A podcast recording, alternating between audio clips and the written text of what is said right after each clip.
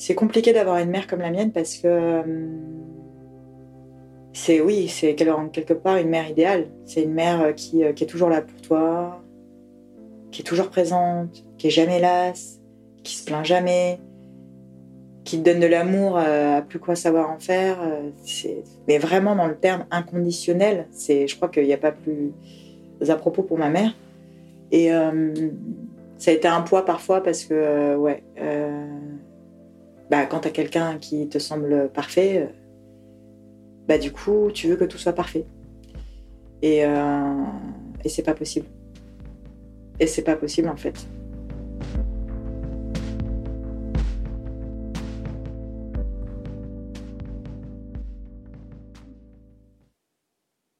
Je suis donc Juliette, j'ai 40 ans, je suis en couple depuis presque 12 ans, bientôt, dans quelques jours. Euh, j'ai deux enfants. Ma fille euh, Emma a 8 ans, 8 ans et demi, et mon petit garçon vient tout juste d'avoir 4 ans.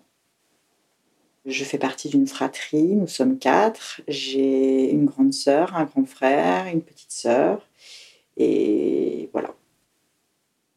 Je pense que c'est important de s'interroger euh, sur le rôle, que la relation qu'on peut avoir qualité de mère avec sa fille. Et euh, tout le travail consiste vraiment à, s'observer pour voir si ce qu'on transmet est vraiment ce qu'on veut transmettre nous ou ce qu'on nous a transmis et qu'on se sent obligé de retransmettre. Voilà, moi je voudrais vraiment. Euh, j'ai des choses que je voudrais garder de, ce qui m'a été donné. et puis il y a des choses que je voudrais apporter, des choses nouvelles et voilà, quelque chose de, à moi, à ma fille et à mes enfants, euh, de différent en fait. Quand j'étais enfant, j'avais une relation très fusionnelle avec ma mère. J'étais très proche d'elle. Euh, semble-t-il, j'étais même trop proche d'elle parce que je passais pas beaucoup de temps avec mon père. Euh, il me semble me souvenir qu'elle m'avait dit que quand j'étais plus jeune, je voulais jamais aller dans les bras de mon père. Je voulais toujours rester collée dans ses bras. Bah, elle me rassurait beaucoup. Ma mère, elle était, euh, je faisais beaucoup de cauchemars quand j'étais petite, tout le temps en fait, euh, jusqu'à très tard. Et ma mère avait cette force de toujours venir me, me garder auprès d'elle. Alors je restais souvent dans ses bras très tard, ce qui pouvait aussi un peu agacer à mon avis mon père. Mais voilà, j'avais une relation très fusionnelle. Très, j'étais très proche d'elle. Je me sentais rassurée à ses côtés. C'est clair. J'avais jamais peur à ses côtés. J'étais bien. Et ça, c'est, euh, je pense que c'est vraiment quelque chose que je voudrais transmettre à mes enfants, qui se sentent toujours en sécurité avec moi, qui se disent qu'il y a, quoi qu'il arrive, je serai toujours là. J'ai jamais eu peur, et c'est peut-être ce qui m'a permis de rebondir dans ma vie, c'est que je savais qu'elle était là. Euh, quoi qu'il arrive, euh, je savais qu'elle était présente, qu'elle nous rassurait, qu'elle nous donnerait, enfin qu'elle nous rassurait en fait. C'est pas tant qu'elle allait nous, nous, nous, donner à manger ou qu'on a. C'était pas l'aspect matériel, c'était l'aspect vraiment. Elle était là pour nous dire ok, quoi qu'il arrive, je serai là. Et, elle était là. Et du coup, euh, c'était ça qui était, c'était ça qui était magique, c'est que, euh, enfin, moi j'en garde un souvenir. Euh, voilà, elle, nous rassurait quoi. On se sentait en sécurité. Jamais un mot plus haut que l'autre. Toujours à l'écoute, toujours attentive. elle prenait toujours le temps de, de se poser, nous écouter. De... C'était une personne très, très patiente. Voilà. Elle, très discrète, euh, très élégante, toujours apprêtée. Euh, très humble et surtout elle, elle, avait ce côté elle savait plein de choses mais elle le disait elle le montrait pas forcément. En fait elle n'était pas là pour se montrer elle était là pour pour nous montrer le chemin en fait. Voilà c'est ce qui me voilà c'est ce qui me enfin ce que je retiens d'elle en tout cas. Tu dirais que tu as eu une mère idéale? Je pense que d'un certain côté, ma mère était idéale. En tout cas, elle voulait, euh, je pense, malgré elle, parce qu'elle était, euh, on lui avait, euh, elle avait une, une, enfance assez stricte, assez, voilà, il, fallait, voilà, elle a eu une enfance assez dure, assez stricte. il fallait qu'une femme représente une certaine image et ne pas montrer certains signes de faiblesse d'ailleurs. mon grand-père était une personne assez dure avec ses, filles. Elle devait euh, toujours être apprêtée, euh, ne pas prendre de poids. Euh, enfin voilà, elle était. Donc je pense qu'elle, elle, malgré elle, en fait, elle devait rentrer dans cette case d'idéal. mais elle s'est oubliée au final aussi. T'as le sentiment qu'elle s'est un peu sacrifiée? Ouais. Ah ouais, c'est sûr. C'est-à-dire que euh, c'est comme si elle faisait complètement abstraction de sa propre vie. euh, C'est ça que je trouve assez fascinant avec ma mère, c'est que hum, elle avait eu une vie euh, beaucoup plus difficile que la nôtre. Euh, elle a traversé des épreuves innommables et euh, et à chaque fois elle faisait abstraction et ça m'a toujours euh, subjuguée quoi.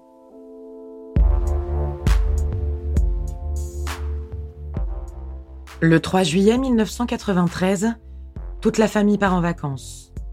Juliette a 13 ans, elle s'apprête à profiter de l'été au bord de la mer avec ses parents et ses frères et sœurs. Mais sur une petite route de campagne, Christine, sa mère, perd le contrôle de la voiture.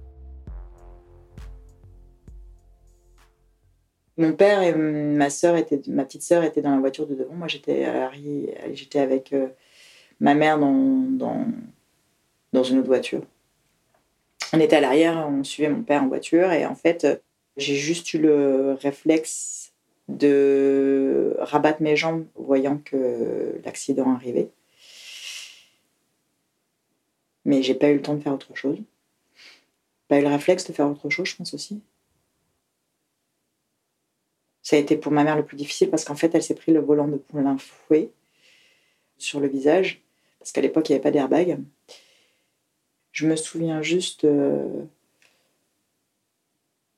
de m'être retournée, de l'avoir vue, de l'avoir vue pleurer, de me réclamer, de, ne pas savoir où je suis et d'avoir de l'avoir euh, pleine de sang sur le visage, des morceaux de verre partout et me réclamait en fait parce qu'elle ne me voyait pas. Du coup, elle me réclamait, elle criait, et du coup, j'ai, je la rassurais, je lui parlais, je lui dis je suis là, je suis là, je suis là, et, euh, et je lui disais ça, ça va, je suis là, et tout va bien, euh, bouge pas. Et en fait, je voulais juste m'assurer que tout allait bien pour elle, donc j'ai, euh, je l'ai pas bougé parce que je, je me suis dit que je, je savais pas quoi faire. Je suis juste sortie par, euh, par le pare-brise de devant. Euh, sortie de la voiture, je me suis posée au milieu de la route et j'ai essayé d'interpeller les voitures, mais il n'y en avait pas forcément parce que c'était une toute petite route de campagne. On a, j'ai au moins attendu, enfin, ça m'a paru une éternité, une éternité de voir d'attendre une voiture et puis une voiture qui est arrivée, une femme qui est arrivée et je lui ai expliqué la situation rapidement. Je lui ai dit que mon, mari- mon, père était devant et euh, mon père était devant et qu'il fallait qu'elle euh, qu'elle prévienne qu'on avait eu un accident et euh, je suis retournée auprès de ma mère, je l'ai rassurée. Et après, je me, je me souviens plus grand chose. Je me souviens juste que les pompiers sont arrivés. Ils ont réussi à extraire euh, ma mère euh, du mieux qu'ils ont pu. Dans le camion de pompiers, en fait, ce dont je me souviens, c'est d'avoir la tête qui regarde par-dessus le hublot, qui regarde les nuages défiler.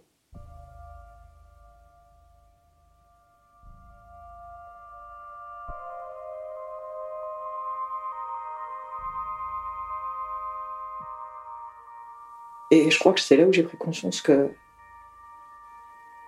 bah, ça serait jamais plus comme avant.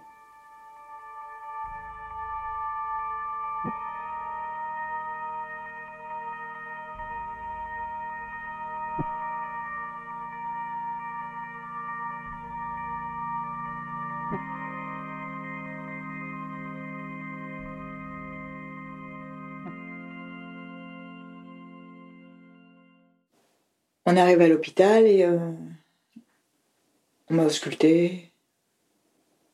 Je m'inquiétais pour ma mère. On m'a dit est en réa. J'avais mal aux côtes parce que je m'étais fait les côtes. Et ma petite sœur est venue. Je suis sortie du lit. On est sortis toutes les deux dehors. Elle m'a prise par la main. On s'est fait un signe qu'on a toujours gardé toutes les deux. On a on prend notre petit doigt et on se le serre toutes les deux. Et on s'est dit, euh, ça va aller. Et c'était une journée très ensoleillée. Et cette journée s'est terminée sur un grand soleil. Ce qui était assez paradoxal avec la journée qu'on venait de vivre. Elle a été euh, en réa plusieurs semaines à Bordeaux. Et après quelques temps, on nous a dit qu'elle euh, qu'elle avait perdu la vue.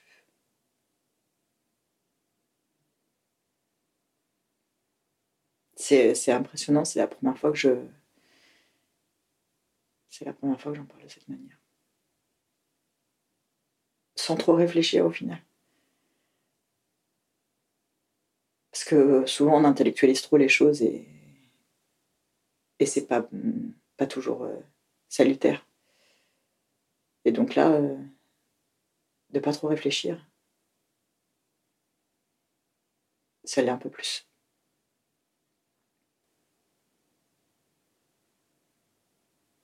Comment se sont déroulées les années qui ont suivi l'accident?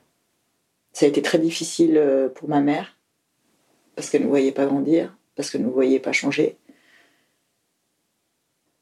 Ça a été difficile aussi parce que euh, bah, parce que mon père, euh, je pense qu'il a été euh, il a été marqué. il devait gérer son entreprise, les enfants, sa femme. Donc mon père était blessé et la seule manière qu'il a trouvé enfin, le, seul moyen qu'il ait trouvé pour se réconforter, c'était euh, de se, renfermer et de boire. Et donc ça a été euh, difficile. Et euh, pour les frères et sœurs, je pense que chacun a essayé à sa manière de trouver refuge à sa manière. Donc moi, c'était de faire rire ma mère. Et même s'il y a eu des moments très difficiles à, passer, euh, je les ai pas vécus euh, comme étant douloureux parce que j'essayais vraiment de mettre de la joie partout.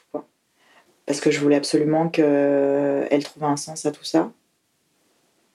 Ça m'a permis aussi de me protéger de situations qui étaient douloureuses et de mettre de la, de la couleur à ces situations-là, en fait. De mettre du relief à quelque chose qui. Enfin, plutôt de mettre de la couleur à quelque chose qui était douloureux et dramatique.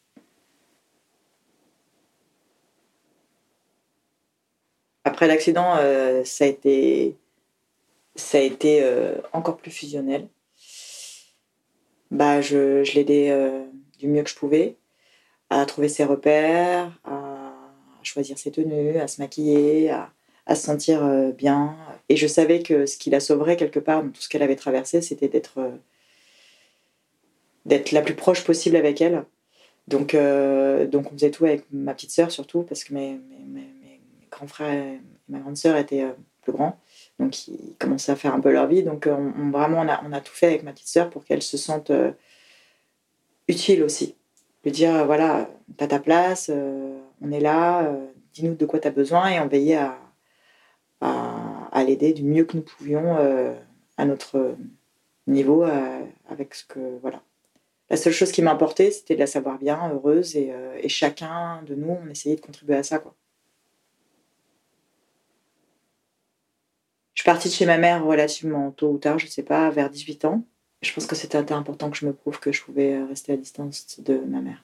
Je pense qu'il fallait que je. Tu vois, j'ai une relation très fusionnelle, très proche. Euh, je pense que quelque part, il y avait une partie de moi qui, idolâtrait ma mère parce que je la voyais toujours. Euh, voilà, prendre sur elle tellement de choses, d'épreuves, d'émotions, d'emmagasiner tellement d'émotions. Et c'est je veux dire, sans jamais elle-même en parler, c'est quand même, euh, pour moi, euh, assez fascinant. C'est-à-dire d'emmagasiner autant de choses et ne jamais en parler.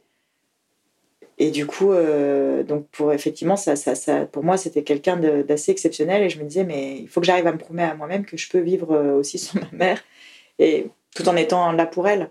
Et, voilà, c'était mon, souhait. Quelque part, j'y suis arrivée, c'est déjà bien. J'allais quand même pas finir toute seule avec ma mère, même si je l'aimais.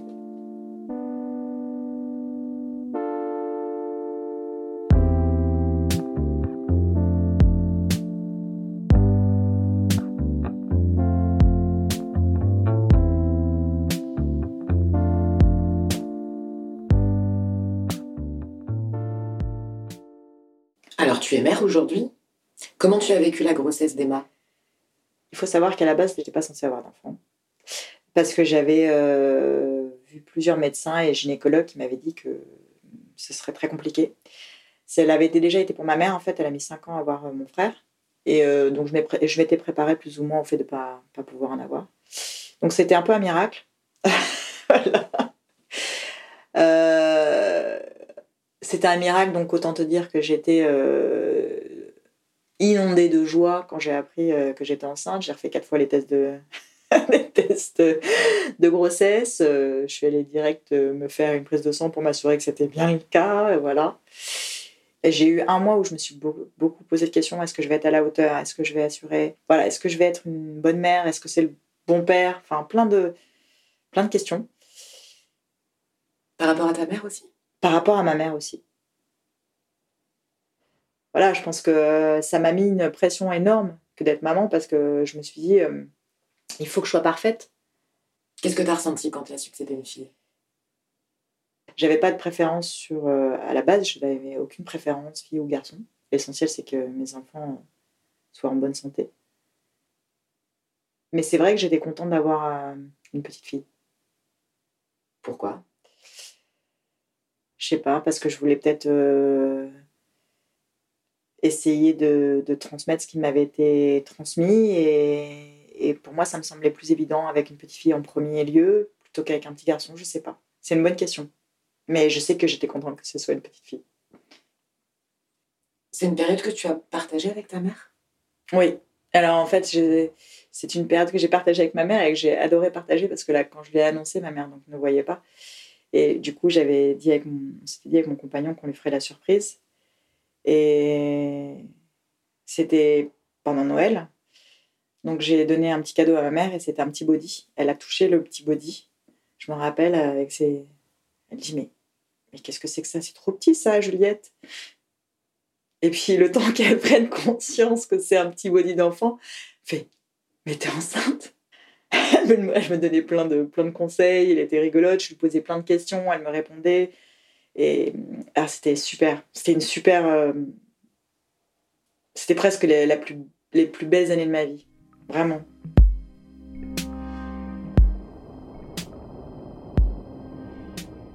Devenue mère à son tour, Juliette s'impose au fil des années l'exigence de la perfection, jusqu'au burn-out.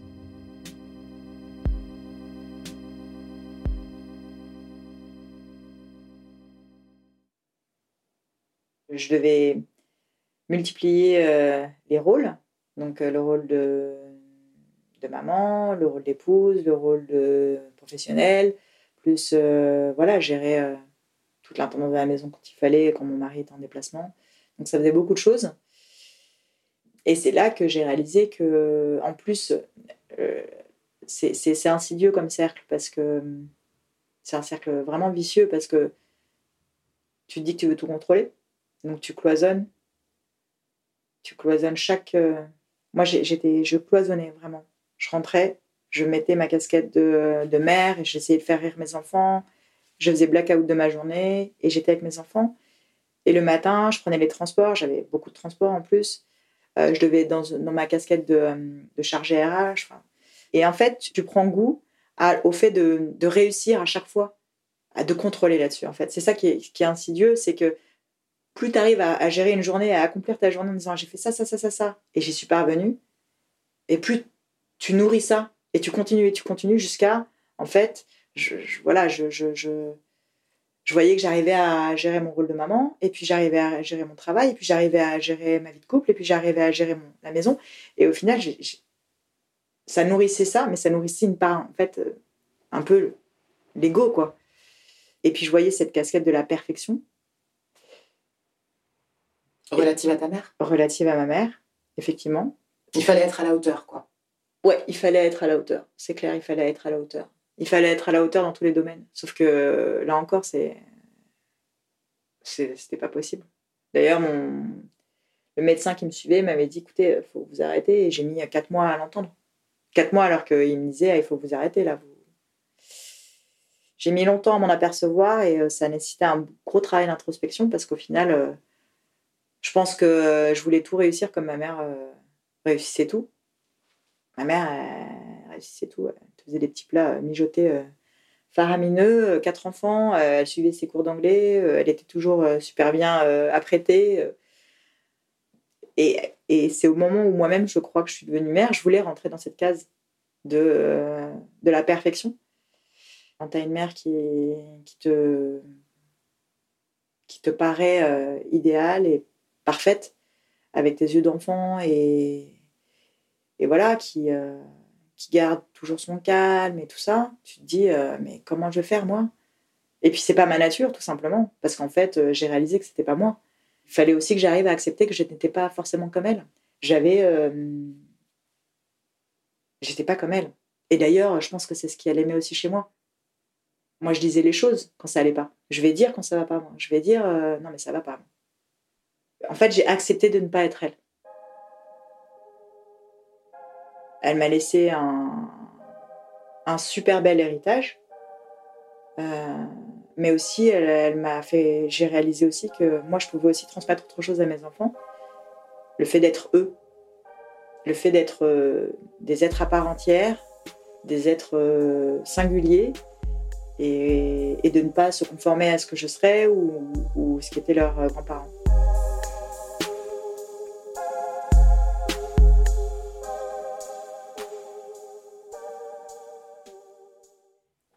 Elle est décédée il y a six ans, je crois.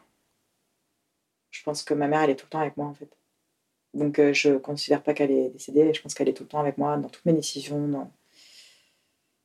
Parfois, quand je, lui parle, je lui parle parce qu'elle euh, me rassure. Elle me, je la considère comme avec moi, euh, tout le temps. Qu'est-ce que tu transmets aujourd'hui à ta fille que tu as transmis ta mère de plus fort? D'être le plus en conscience possible. C'est-à-dire que ma mère, c'était quelqu'un qui avait tellement vécu d'épreuves, je pense qu'elle était toujours dans l'instant présent. Mais c'était quelque chose qui n'a jamais nécessité d'effort parce qu'en fait, c'était sa nature. C'est comme si, ouais, en fait, elle, avait tellement vécu d'épreuves qu'au final, elle savourait les moments où, euh, où tout était léger, au final. Et, elle m'a appris ça. Elle, et je, je le transmets à mes enfants parce que dès que je suis avec mes enfants, à chaque fois, chaque soir, je prends le temps, chaque jour, je prends le temps de leur dire combien je les aime, de les câliner. Il y a, on fait des câlins famille. voilà, c'est de nos instants qui sont précieux. Et je voudrais qu'ils les transmettent même à leurs enfants. C'est si tu es aimé, si tu te sens aimé, si tu te sens encouragé, tu peux, tu peux faire plein de choses. Et moi, en fait, je pense que si j'ai déplacé des montagnes, c'est que je me suis toujours. Enfin, déplacé des montagnes, on va se calmer un peu, mais. Euh, je pense que c'est parce que je me suis toujours sentie en sécurité et aimée de ma mère. Ma mère, en fait, elle a trouvé le sens de sa vie. Et le sens de sa vie, c'était ses enfants. Il y a, a je ne sais, pas si tu connais, a Victor Frankl, un psychiatre. Victor Frankl, qui était un psychiatre donc, qui a été euh, enfermé dans les camps de concentration à Auschwitz, a, a mis en place une, euh, une, approche thérapeutique qui s'appelle la logothérapie, qui consiste à, définir le sens de ta vie. Et il expliquait très justement dans son livre, Le sens de la vie, je crois que c'est comme ça qu'il s'intitule, que une fois qu'on a trouvé qu'est-ce qui nous motive, nous remet en action, quel est le sens de notre existence, et eh ben en fait, tu peux traverser toutes les épreuves. Et lui-même l'a expliqué, il a traversé ce qu'il a enduré à Auschwitz, pardon, parce qu'il avait trouvé le sens à son existence. Et je pense que ma mère, elle avait ça. Et c'est ce qu'elle m'a transmis. Elle m'a transmis que le sens de son existence, c'est d'avoir donné euh, naissance à ses enfants, de les avoir aimés. Je veux dire, elle, aurait pu euh, baisser les bras mille fois. Enfin, je veux dire, euh, tu as un accident de voiture, tu perds la vue, tu vois plus tes enfants grandir, ton mari te quitte, tu n'as plus, plus de toit sur la tête, tu es obligé de déménager, tu as été habitué à un certain confort et à un train de vie voilà, ma mère est née euh, dans un, dans un milieu plutôt très bourgeois. Elle s'est retrouvée à faire ses courses chez Franprix. Elle n'avait jamais mis les pieds chez Franprix, si tu veux. Donc, euh, c'était quelque chose de. Et elle, elle a su s'adapter et, et, passer euh, cette épreuve parce qu'elle a trouvé le sens à son existence. Et le sens de son existence, c'était ses enfants. Donc, je pense qu'elle m'a transmis ça. Si tu pouvais t'adresser à ta mère aujourd'hui, qu'est-ce que tu lui dirais? Ah, Déjà, je pense que je lui dirais combien me manque et euh, combien je lui suis reconnaissante.